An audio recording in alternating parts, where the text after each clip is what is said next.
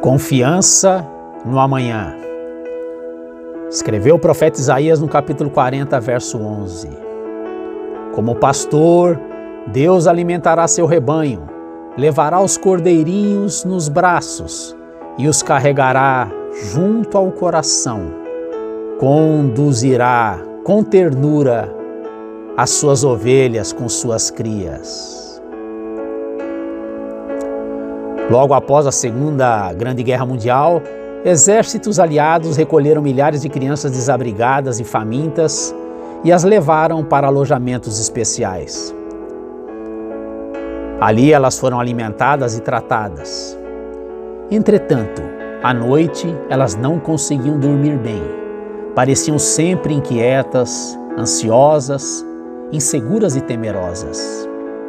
Por fim, Psicólogos perceberam que se tratava de insegurança quanto à vida, quanto à existência, medo quanto ao dia seguinte.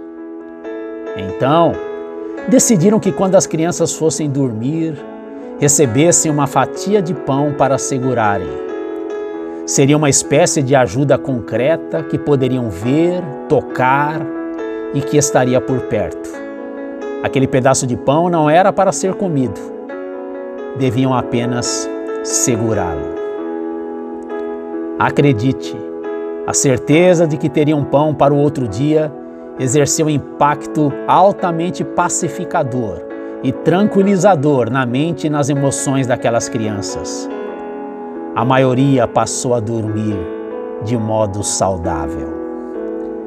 A presença assegurada de Deus conosco acalmam o nosso coração mesmo debaixo de fortes tempestades e mesmo quando a paisagem se mostra escura.